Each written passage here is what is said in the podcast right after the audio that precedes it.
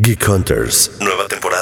Sí, fue demasiada buena Mandalorian. Qué complicado fue conseguir las Pepsi Cards. Nos dejaron con la mejor final de temporada. A mí me pasaba, ¿no? Que me mandaban por las tortillas y nos quedábamos un rato jugando Kino Fighter. Más gaming, más entretenimiento y todo lo que envuelve al mundo geek. A partir del 6 de agosto, tanto en video como en audio. Sigue el canal de YouTube de Expansión para tener todo el contenido en tus manos. Y tu plataforma de podcast favorita. Una nueva temporada de Geek Hunters. Estamos seguros de que te va a gustar. Geek Hunters, un podcast de expansión.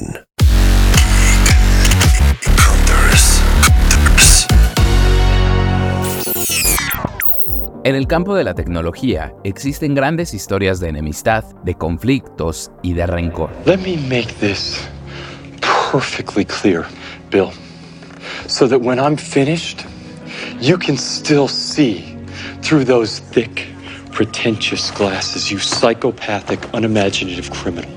La guerra de las consolas en la década de los 90 que protagonizaron Nintendo y Sega, por ejemplo, o más actualmente la pelea entre Musk y Zuckerberg, que podría llegar a un combate dentro de un octágono. Creo que mucha gente estaría complacida de ver a Musk o a Zuckerberg con la cara golpeada. Pero en este episodio no vamos a hablar de esas luchas. Yo soy Fer Guarneros y hoy vamos a explorar un capítulo en la vida de dos personajes que fueron pilares en el desarrollo de la tecnología como la conocemos ahora. Hablo de Bill Gates y Steve Jobs. Por una parte, Gates tenía la idea de que todos los hogares del mundo tuvieran una computadora y para lograrlo fundó Microsoft en 1975 junto con su amigo de la infancia, Paul Allen. En 1995 lanzaron Windows 95, el sistema operativo que los llevó al éxito y los convirtió en una de las empresas más grandes de tecnología. Seis años después lanzaron otra gran creación, el Xbox, el cual los introdujo en una industria donde no tenían experiencia pero ahora son referentes, la de los videojuegos. Por otro lado, Jobs fundó en 1976 junto a Steve Wozniak Apple y si bien fue despedido en 1985, regresó a la empresa para marcar uno de los legados más importantes de la industria, pues él estuvo al mando de los equipos que crearon el iPod en 2001 y el iPhone en 2007. Sin embargo, la historia de estos íconos de la tecnología estuvo marcada por disputas y declaraciones subidas de tono.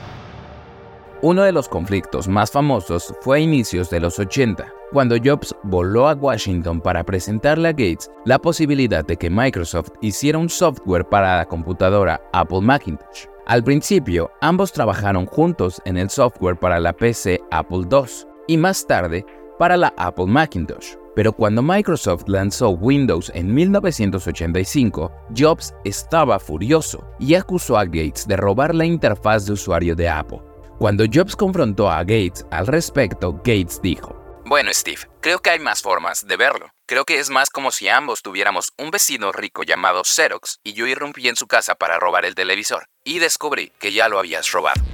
Esta declaración la dijo Gates porque se enteró que Apple obtuvo la idea de su interfaz gráfica de Xerox Parks Labs, un instituto de investigación que ambos admiraban. Desde entonces, la relación se volvió tensa y Jobs mencionó constantemente que Bill Gates era más un copión que un innovador. Por otro lado, Gates mencionaba que Jobs era sumamente raro y, entre comillas, extrañamente defectuoso como ser humano.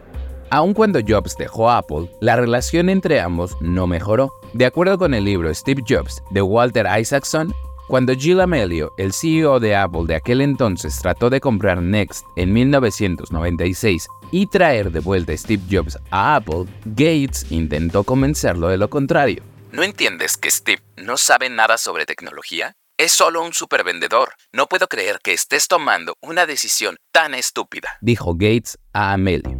A pesar de todo ello, con los años, la relación se volvió más pacífica e incluso coincidieron en el escenario de la conferencia All Things D en 2007, donde ambos elogiaron su trabajo mutuamente. People say you have to have a lot of passion for what you're doing, and it's totally true. And the reason is is because it's so hard that if you don't, any rational person would give up.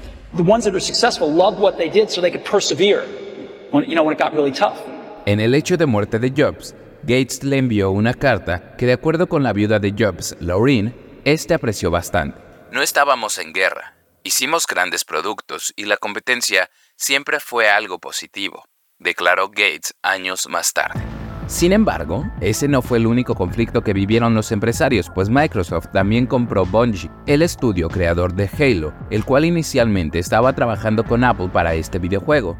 Pero esa es otra historia que les platicaré en otros episodios Geek Hunters. Así que compártanos en redes sociales si conocían esta historia o si ustedes saben de otra anécdota entre la rivalidad de Bill Gates y Steve Jobs. En X nos pueden enviar mensaje con el hashtag Geek Hunters además de etiquetarnos en todas las redes sociales de expansión. Por otra parte, a mí me encuentran en todos lados como Waralf-bajo. Adiós Geek Hunters, nos escuchamos en la próxima historia Geek.